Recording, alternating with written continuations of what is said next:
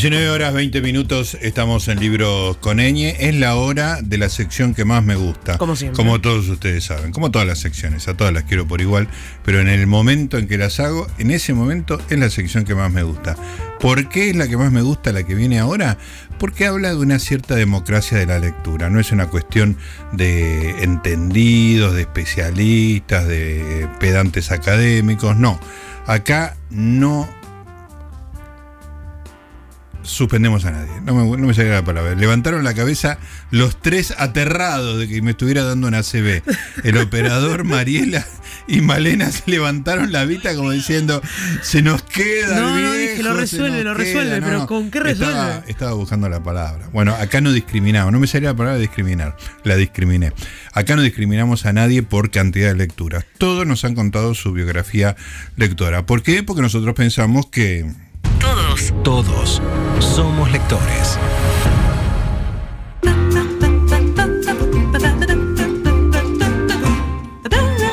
Todos bailando este, esta cortinita que viene cuando presentamos a quien nos va a contar su biografía lectora del día de hoy. Hoy vamos a hablar con un amigo, un gran amigo, una familia amiga. Somos amigos de, él, de su hermano Jaime, de Ada, y tuvimos la, felicidad de ser eh, amigos de su increíble papá Federico Monchó. Como todo el mundo sabe, lo resumo en esto, el mejor crítico musical que tuvo la Argentina, pero además una de las personas más encantadoras y nobles que hemos conocido. Me refiero a el señor Eugenio Monchó. Eugenio, querido, ¿cómo te va? Noriega acá te saluda. ¿Qué haces, Noriega? ¿Todo bien? Todo bien, querido. Qué corto. Bueno. Yo hago una introducción este, que parece este, una, una introducción de, de Wagner y vos me decís, ¿qué hace? No, es que ya me, ya me hiciste emocionar. Ah, que- eso era lo que estaba buscando. Sí. No, sabes perfectamente lo, cómo, cómo queríamos a, a Federico y por supuesto la relación con toda la familia, que es, es muy entrañable. Así que me da un, un placer este, charlar con, contigo, querido Moncho, que sos especialista en tantas cosas distintas que yo no sabría... eh, si tengo que hacer un, resumen de tus conocimientos, ya me, pierdo, digamos, ¿sabes? De ópera, de música clásica, de música de vanguardia. eh, ¿a, a qué, ¿A qué no le entras? Eh, es difícil decir. No escucho. Si tuviera que decir por géneros, la verdad es que escucho todos los géneros. Sí. Como decía mi, mi papá precisamente, que decía que él era un nominalista de la música y que en todo caso había canciones o piezas que no le gustaran, pero no géneros determinados. Eh, así que no se me ocurre que no, ¿Qué no? no es no, es este es difícil decir. Hay algunos tipos de jazz que por ahí no me gustan, o por ahí de, de rock que tampoco me gustan, o de la música clásica, digamos, más modernista, más de vanguardia que tampoco me gusta, pero... Y tampoco en general en mi casa escucho cumbia, pero podría suceder. Un día Podría puedo suceder. Bueno, perfectamente este- y ni hablar que estoy en una fiesta. Amén de que, de que sos un gran conocedor de, de ópera y de, de- de- de cier- cierta parte de la música clásica, te encanta el chamamé, sos uno de los grandes este, defensores del chamamé. Sí, el chamamé sí que me encanta y me gusta casi todo el chamamé. Es difícil encontrar un chamamé que no me guste. eh, es un género que, que realmente amo y, y que ya hace mucho que vengo cultivando, digamos. Este, pude ir a- a Corrientes varias veces. este, Claro. De todas maneras, chamamé se tocan en todas partes, pero bueno, Corrientes Claro, es- la cuna. Escúchame, ya, ya nos metemos con tus lecturas, pero si, si tenés que decirle a alguien, que cosa que te encanta, este, tenés que saber, eh, tenés que entrar al mundo del chamamé. ¿Por dónde se, qué es lo primero que hay que escuchar? hay que escuchar el disco Por cielos lejanos de Rudy y Nini Flores. Así nomás. ¿Y de qué año es eso? ¿Podría ser del 40 o del 2021 para mí? No, es, del año debe ser, a ver, lo puedo buscar, pero Dale. más o menos 1997. Ah, ah, contemporáneo, digamos, sí. Sí, eh, Rudy y Nini Flores eh, son dos hermanos. Bueno, Nini era el acordeonista, se murió muy joven, a los 50 años. Eh, y Rudy, su hermano el guitarrista, fueron a vivir a París, eh, donde hubo una especie de, de- de pequeña colonia de chamameceros en París. Sí. Y algunas de las veces que volvieron a Argentina grabaron algunos discos, entre ellos este Por Cielos Lejanos. Acá dice 2003. Eh, puede ser que sea okay, 2003. Sí, pero más o menos en la, en la zona, ok. Sí, sí. Así, bueno, lo, tomo nota, eh, me, me interesa. Eh, escúchame, Eugenio, en una época eh, escribías una newsletter, creo que era, si no me equivoco, todos, todos los miércoles, no sé, era una locura porque cada edición este, era una relación entre cosas de cultura que podía venir del cine a la ópera, a la literatura. Era un esfuerzo físico, no duró mucho, pero lo que duró fue impresionante. Eso hablaba de un, de un nivel de, de lecturas muy, muy importante, digamos, ¿no? Este, ¿Cómo se llamaba el newsletter? Porque era... Se llamaba eh, De Primera Especial. De Primera Especial, muy sí, duró, duró varios, bueno, varios, algunos meses, no me acuerdo cuántos. Ponele que habrá durado cuatro o cinco meses. Sí. Eh, y sí, era una especie de brote psicótico a cielo abierto, porque me, me, ponía a escribir de todas las cosas que había... Eh, leído, escuchado, visto en la semana, que eran muchas porque era en plena cuarentena. Ah, fue el comienzo de la cuarentena. Claro. Estaba viendo cine como un trastornado, veía por lo menos una película por día, aparte de lo que leía, aparte de la música, aparte de lo que boludeaba, eso lo sigo haciendo. sí. Eh, y bueno, todo eso encontró un, un canal, digamos, en este newsletter que a veces se me terminó yendo un poco de las manos porque me terminaban quedando entregas de 50 páginas. Sí, sí, era una cosa de locos, era fascinante, era. ¿eh? Pero me daba más trabajo hacerlo más corto. Ah, mira. Era más difícil, digamos, claro. porque tratar de... Pero bueno, era mejor. Cuando me quedaba más corto era más lindo y más más interesante, menos agotador. Creo que los, los más largos solamente los debe haber leído mi papá, precisamente. mi mamá. Claro. Eh, no, pero además, además no solo eso, sino que tenías link a, a las canciones, pedazos de películas, eh, sí, fotos. Sí, ponía eh. las películas incluso enteras, pero después me dio miedo de ir preso, entonces claro. dejé, de, dejé de subirlas y está solamente bien. ponía los títulos. Una, una cierta prudencia, está muy bien. Bueno, y una persona que llega a ese nivel de, de voracidad cultural, más allá de de la, del contexto, digamos, que favorece, digamos, como una aplicación maníaca de eso. ¿Cómo era tu, tu niñez? Vos, me imagino que tu casa, bueno, en lugar de intelectuales, es, sería, los libros serían una presencia muy predominante, pero contame del Eugenio Chiquito. Bueno, en el, en el libro que escribí con Elena Robna sobre educación, sí. en, el prólogo, eh, de un modo un poco solemne pero simpático, digo que le agradezco a mi papá por haberme enseñado a escribir y a mi mamá por haberme enseñado a leer. Qué bueno. Eh, y bueno, es más o menos así, porque mi viejo siempre me, me, me, siguió mucho con el tema de la escritura y me fue, digamos, dando pautas de estilo que, que tomé hasta el día de hoy, más allá de que mi madre también lo hiciera. Uh -huh. Pero en lo que concierne a las lecturas, bueno, mi mamá fue la influencia más más grande este, durante muchos años, aparte de que literalmente me enseñó a leer porque eh, fuiste aprendí la, a leer. ¿Fuiste a la escuela sabiendo leer? Sí, preescolar, tampoco una cosa de superdotado que a los tres años leía, pero creo que a los cinco mi mamá me enseñó a leer y, y bueno, me enganché de, de una y, y fui sumando como hitos, digamos, lectores algunos de los cuales te puedo retrasar. Sí. Eh, uno muy en particular que realmente creo que, que ya da testimonio del, del brote psicótico que luego sería el newsletter. Sí. Es, eh, una enciclopedia de Snoopy. Buenísimo. Que me regaló mi mamá, que cuatro, cuatro volúmenes. Ay, qué eh, de bueno, de Snoopy, Charlie Brown, ¿no? Todos sí, los, sí, sí, los la, la serie de Schultz. Eh, y uno de los números era sobre la carrera espacial, otro era sobre animales, otro era sobre festividades del mundo y otro creo que sobre tipo vehículos, no me acuerdo. Ajá. Los tengo en casa, los cuatro, pasa que ahora no estoy en mi casa. Está bien. Eh, y yo me leí los cuatro tomos que eran tomos, digamos, largos, sí, eh, sí. Padura, y me los leí enteros mil veces y eran enciclopedias. Claro, o sea, eran claro el enfoque de Snoopy y todo, pero finalmente era una enciclopedia en cuatro tomos que yo la leía. Qué ganas de este, tener esos libros. Son espectaculares. Deben estar en, en Mercado Libre. Yo nunca se los regalé a nadie ni los pienso hacer. Este, me, van a acompañar por el resto de mis días. Qué lindo. Este, así que, bueno, ese fue. Ese, ¿Y qué, qué, edad calculás que tenías cuando arrancaste con eso? Y tendría ocho, ponerle siete. Claro. Sí, sí. Este, después, eh, mi otra gran lectura de la época, eh, Roald Dahl. Ajá. Eh, el Super Zorro, Las Brujas, Matilda, eh, Charlie la Fábrica de Chocolate, bueno, eh, y Asterix. Te diría que esos son como las tres grandes cosas que...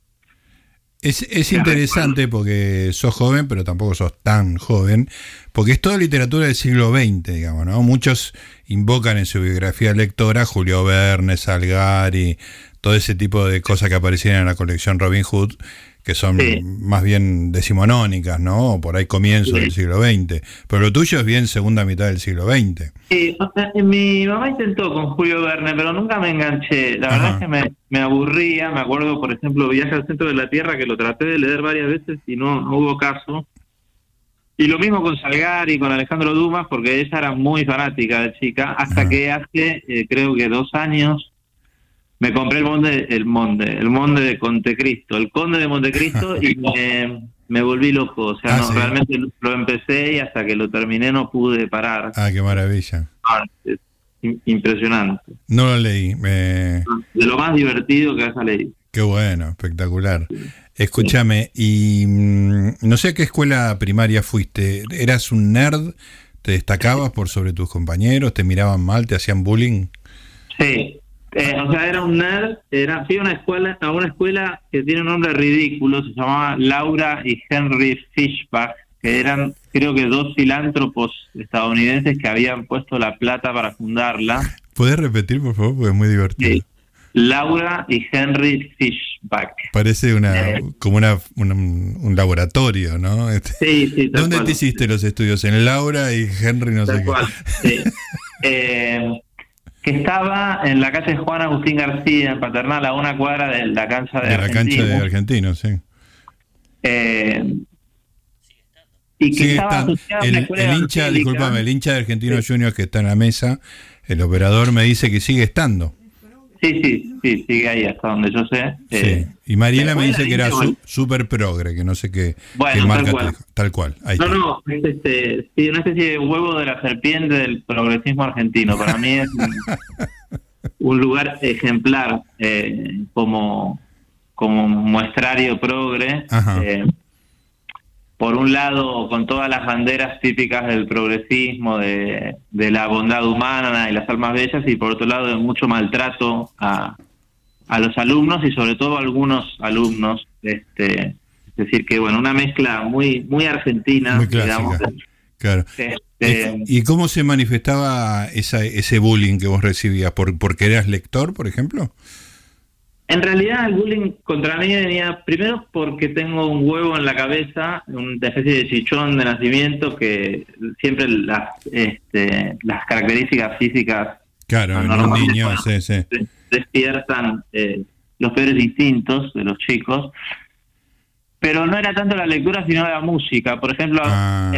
fanáticos de Sui Generis y a mí me gustaban eh, los Beatles, ponele, o había mucho fanatismo por Queen y a mí Queen no me importaba, entonces, eh, o me gustaba el tango. Claro. Eh, pero sí me acuerdo, no, no es por mandarme la parte, pero la verdad es que dicen el clavo porque me acuerdo que me decían eh, hippie intelectual de mierda. Era como un insulto que, que se repetía mucho. Qué feo.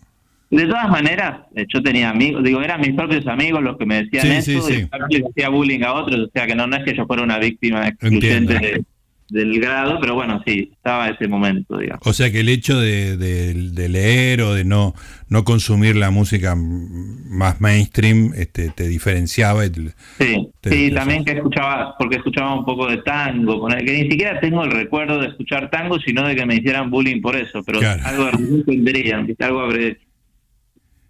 Y escúchame, y fútbol cero además, eso te tiraría en contra también. Sí, bastante cero. O sea, éramos varios de Racing en el, en el grado, lo cual era, era curioso. Siempre me termino encontrando con más gente de Racing de la que habría creído. Bueno, en mi primaria era el caso, entonces ahí, digamos, éramos un grupito que se llevaba bien, eh, pese a que yo no fuera muy futbolero. Sí. Yo siempre fui muy malo jugando, entonces eso, digamos, también me iba, a jugar un poco en contra, ¿no? la redundancia. Escúchame, Eugenio, ¿y qué, qué le, viste que uno en la adolescencia empieza a, tener esa sensación de que empieza a elegir la vida y que va adoptando rumbos y elige, en el caso de la lectura, autores, novelas? ¿Vos tuviste ese proceso, una adolescencia que te, te, hiciste persona, digamos, con los libros?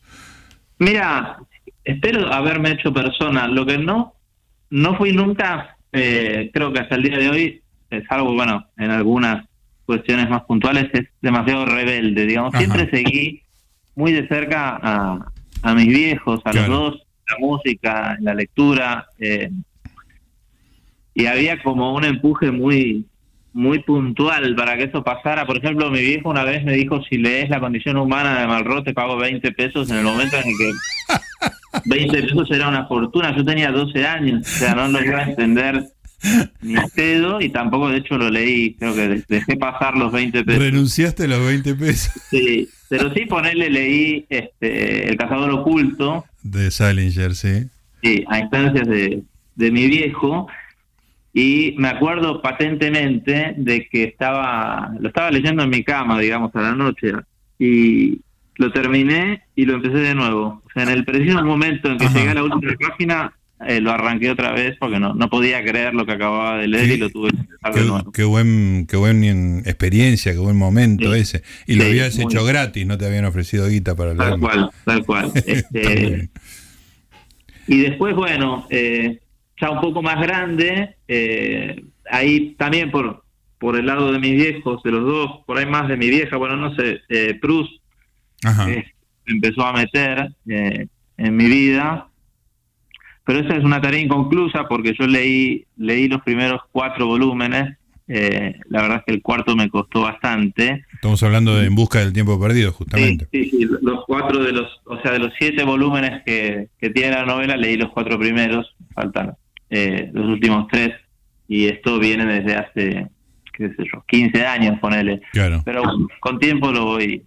lo voy a ir terminando. Este... Eso me, me, me, abre una curiosidad que, este, bueno, la gente se divide mucho respecto de esto. ¿Empezás 20 libros a la vez y sobrevive el más apto? O, sos de un libro así como secuencial, un libro, después se arrancas otro y así sucesivamente? No, cuando era más chico y que a, la vez algo que tengo que reconocer es que yo antes leía más que ahora. O sea, cuando yo era adolescente leía todo el tiempo. Eh, por ejemplo, hacíamos una cosa con un primo mío, Miguel, eh, que la llamábamos la peregrinación pasiva. Básicamente éramos dos vagos totales, nos tirábamos en la cama y nos poníamos a leer eh, libros como Enfermos Mentales sin movernos. Sí. Era tipo competencia. Entonces, por ejemplo, yo así leí eh, Narciso y Volmundo de Germán Gese sin moverme en la cama eh, ni una vez. ¿Entendés? Era como toda una especie de broma. Claro, claro. no me imagino cuánto habré entendido. O leí Lolita de Nabokov, que tampoco entendí nada. Eh, ibas avanzando en la lectura. Vos es que cuando yo aprendí a leer, este, me enseñó mi hermano, siempre lo cuento, cuando tenía 5 años, y nunca sabré porque un muchacho de 17 años perdió el tiempo con, con su hermanito de 5 para enseñar. Es una cosa que pasan, pasan las décadas y me sigue emocionando. Pero cuando me agarró una fiebre de la lectura por la lectura misma, y me acuerdo que eh, en unas vacaciones me leí eh, una novela de Romén Roland que se llamaba Juan Cristóbal. Este, y mis hermanas se mataban de risa porque evidentemente no entendí nada. Después la volví a leer y me la regalaron. Este, tenía una, una, especie de vida tipo Beethoven, una vida de un músico. Este, pero existe eso también, ¿no? Para el que, el que tiene el espíritu del lector que el, la sola mecánica de leer tiene un placer en sí mismo más allá del, del contenido, ¿no? Por eso sí, se obvio, la voracidad. Eh, pero bueno, en ese momento, como te digo, que leía más, quizás leía más cosas juntas, de este modo voraz, y después, hace ya mucho que decidí que no, que leo de a un libro. Ah, sos secuencial. Sí, por lo menos eh, literatura, o sea, leo un libro de literatura y aparte yo leo mucho porque doy clases, entonces en este momento de mi vida, de hecho, lo que más leo es sobre música, ¿entendés? Y ahí sí leo muchos libros a la vez. Ahora estoy dando un curso sobre Ravel, ponele que sí. ayer, y estoy con cinco libros de Ravel que estoy leyéndolos todos juntos constantemente. Pero bueno, es distinto. Sí, sí, eso es trabajo, digamos, ¿no? Es, este, Buscar documentación y ir completando cosas. ¿Y qué lees hoy, digamos, que no sea de, laburo? Y sobre todo ficción. ¿Lees ficción? Sí, sí, leo ficción. Eh, a veces tengo momentos en los que no estoy leyendo nada y digo, ¿cómo puede ser esto? ¿Viste? Este, me, reprimo cuando eso sucede, entonces agarro algún libro. Ahora estoy leyendo Vudú Urbano de, Edgardo Kosarinsky, querido amigo, eh, y me está gustando mucho, pero bueno, por más que es corto todavía no lo terminé, así que no quiero no quiero dar mucha opinión. Eh, pero bueno, es, este cautivante realmente. El modo que tiene de escribir y la mezcla de, de reflexiones más teóricas con más literarias y las citas de otros autores con mezcladas con los sueños del personaje y bueno, Sí, casi una conversación amistosa, como tiene, no, leí Budo Urbano, pero que es el Museo del Chisme, como una persona que, se siente en un café y te empieza a contar cosas, ¿no? Este, con una gran cultura, ¿no? Algo de lo que me acordé, que ya que decíamos, Proust, Proust tiene un, un, un artículo increíble que se llama Días de Lectura, y me acordé por lo de Asterix, porque yo leía mucho Asterix cuando estaba de vacaciones en la casa de mis tíos en Mar del Plata, porque mis primos, entre ellos Miguel, con quien hacía las peregrinaciones, tenían todo Asterix. Eh, y tenían todo Tintín también. Yo no tenía todos, tenía algunos en mi casa, entonces cuando iba a Mar del Plata leía todo. Claro. Y lo que más me acuerdo es eh, de dónde los leía, digamos, el lugar físico en el que estaba, la parte de la casa en, en la que estaba, y Proust dice que que de los días de lectura de cuando uno es niño, lo que más eh, queda grabado en la memoria no son las cosas que uno leyó, sino dónde estaba cuando lo hizo, cómo estaba eh, qué olor había, qué clima había, bueno, en fin, todas esas cosas muy, esas evocaciones muy prustianas. Claro, qué bueno, sí, eso me hace acordar a, a, que me daba mucha felicidad cuando estaba en el primario, cuando me enfermaba y tenía que pasarme dos o tres días en cama, porque leía como un condenado, digamos, ¿no? Entonces ese recuerdo prustiano para mí es eh, estar con fiebre en la cama leyendo. Tal cual, tal cual. Eh, es, sí, es genial, es genial esa idea y es, es muy verdadera. Absolutamente. Escúchame, Moncho, ¿qué pasa con las revistas? ¿Fueron parte de tu cultura, de tu biografía lectora? Mira, eh, sí, una revista en particular con la que entablé una relación un poco obsesiva también, que fue Irrecuptibles. Ah, mira. O sea, yo empecé a leer Irrecuptibles cuando tendría, no sé, 17 años, estaba en cuarto año del secundario, y ahí, bueno, Irrecuptibles ya había salido varios números. Eh, y yo me había logrado, me había, eh, tenían una página de internet bastante decente para la época, y yo me había armado un índice de todos los números de la revista que habían salido hasta ese momento. Y que era lo que a mí me interesaba de cada número. Me había armado una planilla de Excel con cada número. Cada número, digamos, tenía un ítem que era la justificación para mí. Entonces, Maniático espectacular. Hola, ¿te escucho? ¿Se cortó? No sabía si era una pausa o una pausa dramática, podría haber sido, porque lo que estaba contando era espectacular. Estamos en, en Todos Somos Lectores, estamos con Eugenio Monchó, que nos estaba mm, contando de el índice que se armó en Excel con los números de la Inrecuptible. Lo recuperamos ahí. Eugenio, me estabas contando del, Excel de eh, los Inrecuptibles que te armaste. Claro, entonces yo tenía este Excel y llamaba a la revista eh, que estaba en la calle Alcina, Alcina como si te dijera y, no sé, y Salta. Sí. Y llamaba y decía, ¿tienen el número 7, el 9, el 11 y el 22? Y me decían, sí, sí, los tenemos. Entonces yo iba, era un androide, y por ahí estaban ahí los propios periodistas a los que yo admiraba. Claro, claro. Iba con mis ahorros y me compraba los cuatro números. Qué lindo. Y los leía con, con bastante interés. Igual nunca las leía enteras. Para mí no existe agarrar una revista y leerla de punta a punta. Nunca me Eso pasó. no, no te sucedió. No. Pero, bueno, las, las coleccioné y te- las tengo también. Esas por ahí sí las regalé, no porque no las quiero, sino porque ocupan mucho lugar. Claro. Mucho menos, mucho más que la enciclopedia de Snoopy, pero, pero también Escucha. les tengo mucho cariño. ¿Y en- incorporaste música y libros gracias a los 100 recombustibles? Sí, sí, música, libros, cine. Eh, y también algunas ideas que, que me resultaban raras. Por ejemplo, me acuerdo un crítico, como se publicaban traducciones de críticos Ah, claro. franceses, además Sí. de, las de las notas de los periodistas de acá, que eran muy buenos. Claro, porque es un franchising de una revista francesa, Los 100 Sí. ¿no? Les 100 Rock. Eh, sí, y tenían algo que era espectacular, que sacaban CDs cada dos Cierto. veces por año. No, era por estación. O sea, Sí. cuatro veces por año sacaban un CD. Correcto. eh, y la cantidad de música que descubrimos con mi viejo con esos CDs era Ah. infinita, infinita, pero cosas, aparte de, de todo, iba desde pop italiano a Charles Ives, eh, pasando por jazz y rock africano, era una cosa genial. Claro, era, era ideal para los Monchó. Ideal. Descubrimos un montón de cosas y me acuerdo una nota sobre un disco de Keith Jarrett eh, que el tipo que era un francés decía que era un disco muy bueno porque tenía el estilo de Jarrett en trío y no el estilo del Jarrett del con concert al que consideraba un poco mersa, Claro, digamos. porque es el popular, digamos, ¿no?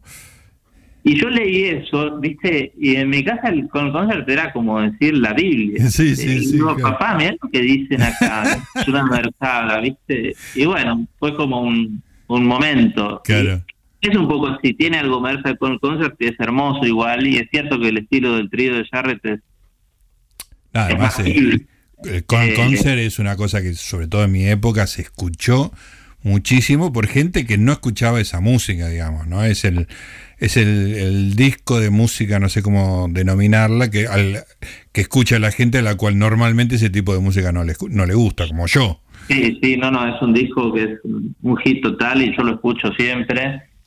Y me, me impresionó leer esa opinión que me resultaba tan contestataria respecto Sí, de lo que yo creía. Muy bueno, espectacular. Escúchame, Monchi, ¿y diarios? Y mirá, yo eh, en mi casa se leía, cuando yo era chico, eh, leían los fin no, todos los días se compraba, cuando yo era muy chico, página 12, mi papá trabajaba en página 12 aparte. Sí. Eh, después empezó a comprar La Nación eh, y no se dejó de comprar página 12, o sea, había dos, dos diarios a la vez. Y después siguieron comprando página 12, pero por morbo, eh, sí. los domingos. Eh, Ah, claro. Y para enojarse, radar, digamos. claro. Nos, nos enojábamos todos. Pero el diario que yo siempre leí, aparte de las notas de mi viejo en Clarín y algunas otras cosas en Clarín, fue La Nación. Y de hecho fue a través de La Nación que me hice amigo de Osvaldo Pérez San Martino, porque Ah, eh, yo, que era un, un goma, mandaba cartas de lectores a La Nación. Tenía tipo 15 años o 16 años y Que es mandaba una, cartas es de una lectores. cosa que hacían los señores de 50 hace 50 años, digamos. exactamente. Pero fue como un pre-Twitter, ¿viste? Porque Claro, claro, yo era- escribía lo que se me cantaba, a veces siempre de un modo más bien irónico, y, y las notas salían, y para mí era una excitación levantarme a la mañana y ver si había salido la carta o no. Y, sal- y te han publicado. Sí, están, están todas, pero ponele, yo mandé, no sé, 20 cartas, no, debo haber mandado 15 y salieron 8, ¿viste? Ah, bien, muy bueno. Eh, entonces, como te digo, levantarse a la mañana y ver si estaba la carta en el diario era un momento genial. Bueno, y por una de esas cartas, que yo firmaba con mi nombre y mi mail, Osvaldo me mandó un mail Ajá. diciéndome qué buena tu, tu carta sobre no sé qué cosa, y entonces seguimos en contacto. Ah, Y después me dijo, che, ¿por qué no te metes en esta red social que se llama Twitter? Eh, ¿eso quién le dijo a quién? Osvaldo a mí. Ah, o sea, el, el, joven de la, de la relación era Osvaldo, que te debe llevar 20 años, claro. Sí, y encima Osvaldo ya es una persona dada a la a la nostalgia y la memorabilia, así Totalmente. que sí, sí, sí, claro, claro, además eh, Osvaldo es el, el, el, arquetipo del tipo que si tiene algo que decir se lo dice a la nación. Tal cual. Eh, y bueno, fue a instancias de él que me metí en Twitter. Qué genial, esa historia no la tenía para nada, me parece re interesante. Escúchame, Monchi, ¿y cómo te llevas con lo digital en, a nivel lectura? Mira, bien, tengo, eh, bueno, leo en la computadora un poco, leo en la tablet, una tablet que me regaló mi señor esposo para mi cumpleaños, eh, que me gusta mucho leer en la tablet porque te permite subrayar y qué sé yo, a veces eh, sobre todo cuando son cosas de trabajo, ponerle, no sé, un libro sobre Wagner, viste, de 500 páginas que lo voy a estar consultando todo un cuatrimestre, por ahí me lo imprimo, me lo anillo, eh, para tenerlo en papel y poder, viste, marcar cosas con un poco más de...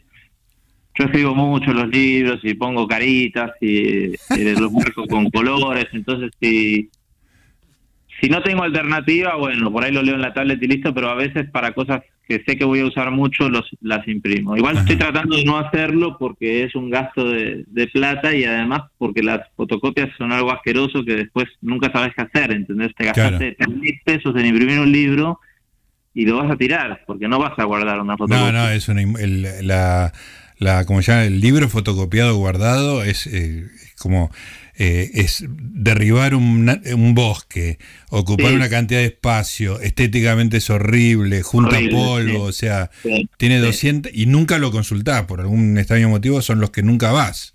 No, no, lo usás, pa, yo los uso en el momento y después quedan ahí, te pueden estar, no sé, tengo fotocopias en mi casa desde hace 15 años, ¿viste? Digo, claro. un asco, un asco, una inmundicia. Está muy bien. Bueno, querido Monchi, fue. Me queda un montón de cosas para hablar, pero bueno, como, como se decía habitualmente, el tiempo es tirano. Em, un placer este, tu biografía lectora. Y bueno, eh, saludos a toda tu familia, a tu señora madre, a Jaime y a, Alejandro también, a tu esposo. Legítimo esposo, hay que decirlo.